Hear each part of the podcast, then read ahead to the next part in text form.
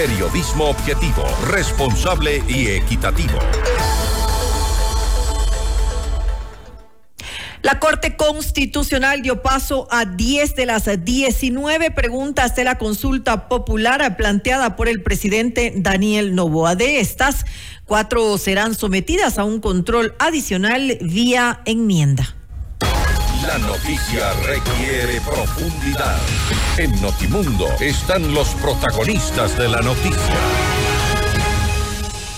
El contacto a esta hora es con el abogado Gonzalo Muñoz, abogado constitucionalista, para hablar sobre las 10 preguntas de la consulta popular. Son aprobadas por la Corte Constitucional. Hay luz verde. ¿Cuál es la sensación que le deja, doctor Muñoz, la decisión de la Corte Constitucional? Bienvenido. Hola Fausto, muy buenas noches. Muy buenas noches a todas las personas que nos ven y nos escuchan esta noche por Notimundo. Considero yo que la Corte Constitucional ha obrado de manera correcta ha aprobado en una primera instancia las preguntas más importantes que envió el presidente Daniel Novoa.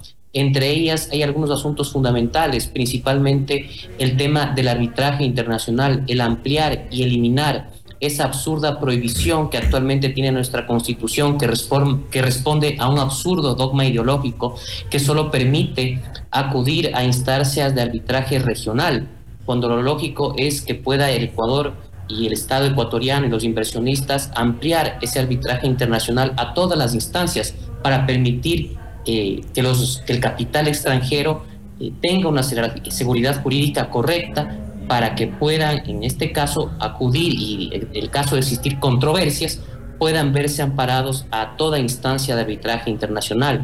De igual forma, el tema de la pregunta eh, del contrato fijo y el contrato por horas, actualmente prohibido, otra vez sin ningún criterio lógico y en un caso de que no responde nuestra legislación laboral al mercado y a la situación actual del país, donde los ecuatorianos ven mermados eh, su falta de empleo, es una pregunta muy interesante con la cual los ecuatorianos tendremos que responder en las urnas, esperemos favorablemente también. Y esperamos, doctor Muñoz, simplemente quiero no dejar pasar esta parte de, la regulación del eh, trabajo a plazo fijo y por horas, porque los otros temas son más relacionados, es porque eh, precisamente lo que se ha hablado, incluso desde el gobierno anterior y desde gobiernos anteriores, de una reforma laboral integral. Se refiere a la necesidad de fomentar también el empleo a través de este tipo de reformas y esto podría ser determinante también como parte incluso de eh, la campaña, tomando en cuenta que esto es un, tema que, le toca mucho más a la gente. Por supuesto que sí, Fausto. Mire, eh, yo he visto sindicatos, he visto personas de, que, pertenecen a ciertas organizaciones de trabajadores que se oponen radicalmente y sin sentido a este tipo de reformas, pero en la realidad actual, en la práctica, muchas veces este, eh, este tipo de contratos incluso se, ya se da ya de manera informal. Los ecuatorianos necesitan eh, uno o dos trabajos y esto hay que formalizarlo.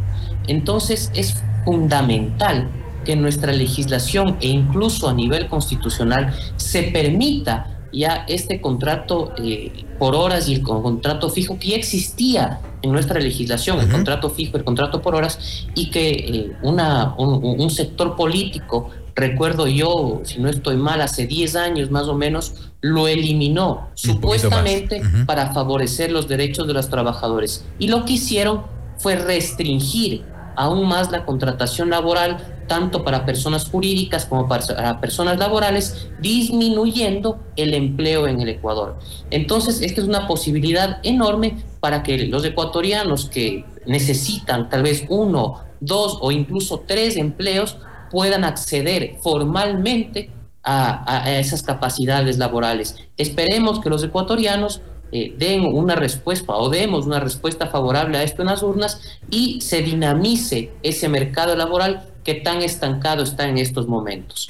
Tenemos que ver, eso sí, que eh, esta reforma propuesta por el presidente de la República, esta enmienda, acaba de pasar lo que se denomina en este momento un dictamen de vía. ¿Qué implica aquello? Que eh, puede ser propuesto vía enmienda constitucional al tenor del artículo 441. ¿Qué es lo que toca ahora? Que la Corte Constitucional automáticamente proceda a realizar el segundo control, el control que ya realizó, en cambio, de las propuestas de consulta popular, es decir, el control respecto de los considerandos y del cuestionario, al tenor del artículo 104 y 105 de la Ley Orgánica de Garantías Jurisdiccionales y Control Constitucional. Para esto tiene un término de 20 días que empieza a contar desde que la jueza o juez, en este caso, eh, aboga por conocimiento, de la causa. Ahora bien, eh, hablemos un poco también de los plazos, porque antes, antes me voy a referir también a, las preguntas, para que un poco eh, nuestros oyentes puedan comprender el contexto de lo que ha sido esta vez aprobado en la Corte Constitucional. La primera pregunta tiene que ver con el control de armas y municiones por parte de las Fuerzas Armadas en, alrededor, alrededor de las cárceles, por ejemplo, el incremento de las penas de delitos de delincuencia organizada, terrorismo, sicariato, lavado de activos, entre otros, cumplimiento total de la pena de los privados de la libertad dentro de la cárcel. Para evitar estos estas, esta reducción de penas que en algunos casos ya hemos visto nos ha pasado factura con gente que ha reincidido en el cometimiento de delitos, otros que han aprovechado de esto a través de jueces eh, de alquiler precisamente para salir o incluso para esconderse en embajadas. El cumplimiento total de la pena de los, eh, eh, ya habíamos referido la, el delito de porte y tenencia de armas, entre otros. Todos tienen que ver un poco con eh, también esta emergencia que estamos eh, atravesando por la inseguridad. Exacto. Hay una, cuestión muy importante, Fausto. Estas preguntas que no son de, referéndum, es decir, no implican una reforma constitucional y han pasado lo que yo le mencionaba en este momento, la, el control respecto de los considerandos y del cuestionario. Es decir, ya pueden ser, eh, si así el presidente lo decide, consultadas a la ciudadanía. Pero considero yo, y esta es mi opinión personal, estas preguntas el presidente de la República tranquilamente puede enviarlas a la Asamblea Nacional eh, eh, mediante un proyecto de ley, porque está buscando una consulta un habilitante que no necesita. Y le voy a dar un ejemplo. Lo que usted mencionaba, el tema de los beneficios penitenciarios, el tema de reducir, eliminar para ciertos delitos, el tema de, de la salida anticipada de prisión, y existen para delitos muy, muy, muy graves. Le doy un ejemplo para el asesinato, para el tema de violación, para delitos eh, relacionados con corrupción, como por ejemplo el cohecho, peculado, eh, tráfico de influencias, etcétera, y existen. Entonces el presidente de la República tranquilamente puede enviar un proyecto de ley a la Asamblea Nacional donde ya han manifestado incluso varios grupos políticos su apoyo y ampliar esas prohibiciones para los delitos que están mencionando que considero que igual son bastante graves y deben ser apoyados. No necesita, creo yo, una consulta popular para aquello. De igual forma, para aumentar las penas eh, para ciertos delitos como los que están mencionando, pienso yo que se está desgastando en una consulta popular, más allá que las preguntas popularmente pueden llegar a ser interesantes. Creo yo que el presidente debe concentrarse en las preguntas de fondo, preguntas sumamente eh, importantes como las de reforma eh, constitucional o enmienda que está consultando, las que hemos conversado, el contrato por horas, el tema del arbitraje, el tema de la extradición fundamental que no pudo ser eh, aprobada en febrero del año pasado. Esas sí son preguntas fundamentales. Las demás, si bien pueden ser interesantes políticamente hablando, eh, no constituyen un tema de fondo. Vemos, por ejemplo, que eh, ni siquiera tienen un anexo para que el cambio pueda ser directo. En el cambio, en el aumento de las penas no tienen un anexo para que el cambio sea directo. En el, en el tema de los beneficios penitenciarios de la eliminación, tampoco. Entonces, pienso yo que el presidente debe concentrarse en lo importante realmente.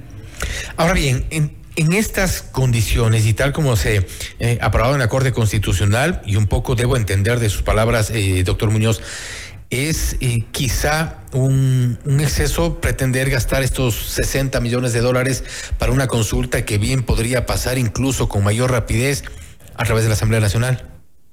No, a ver, en el caso, en el caso de las preguntas que yo le estoy mencionando, en el de las, en el, por ejemplo, en el de las en el aumento de penas, en el de reducción de beneficios penitenciarios, en el control de armas, todos esos sí efectivamente pueden ser un proyecto de ley. Sin embargo, en, el de, en, el, en las preguntas que implican una reforma constitucional, yo pienso que el presidente debe, debe consultarlas. Es un referéndum muy importante. Es fundamental, y no lo digo hoy, lo he dicho durante varios años que he pedido una consulta o un referéndum por esto, el tema de eliminar esa absurda prohibición del arbitraje es muy, muy, muy importante, porque los inversionistas siempre ven como una traba el, traer capital al Ecuador por no tener seguridad jurídica y no poder acudir a instancias de arbitraje internacional, no regional. Entonces, considero fundamental realizar ese referéndum. De igual forma, el tema de contrato por horas y contrato fijo. Entonces, pienso yo que el presidente debe realizar este referéndum, no solamente por lo que está proponiendo en las reformas constitucionales, sino porque además ese referéndum tiene que incluir una pregunta más que no está preguntando el presidente, y es la que acaba de realizar eh, y aprobar la Asamblea Nacional eh, en una reforma parcial para que las Fuerzas Armadas puedan actuar de manera complementaria en la seguridad interna, que fue la que propuso el anterior gobierno y que la Corte Constitucional dijo que debería eh, realizarse, como ya mencioné, mediante reforma parcial, la aprobó la Asamblea Nacional y tiene que ser ratificada en referéndum.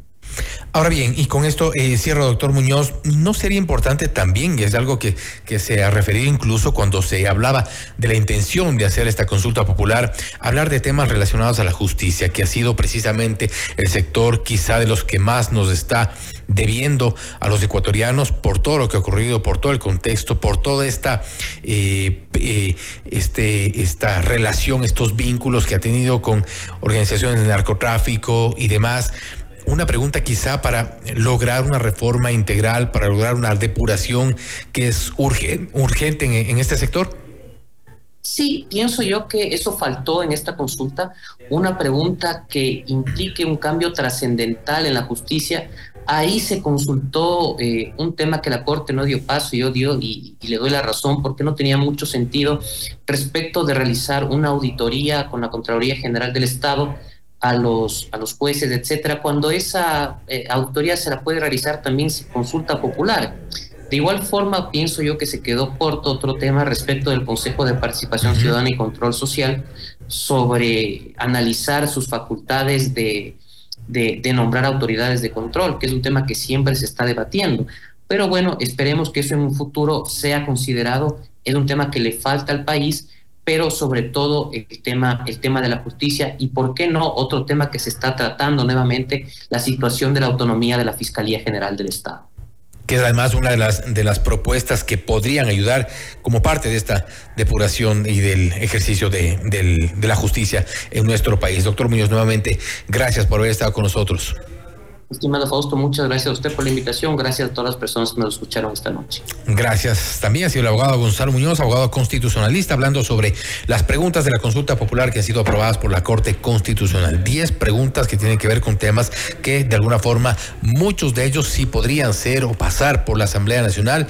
No obstante, se plantean otras que podrían incluirse dentro de esta pretendida consulta popular del presidente Daniel Novoa, pero eso ya tendrá que decidir las autoridades respectivas. En todo caso, eh, vamos a estar atentos también a contarles lo que ocurre alrededor de las preguntas, alrededor de los temas que se han planteado, uno de ellos relacionado al tema laboral. Esto es Notimundo Estelar, siempre bien informados.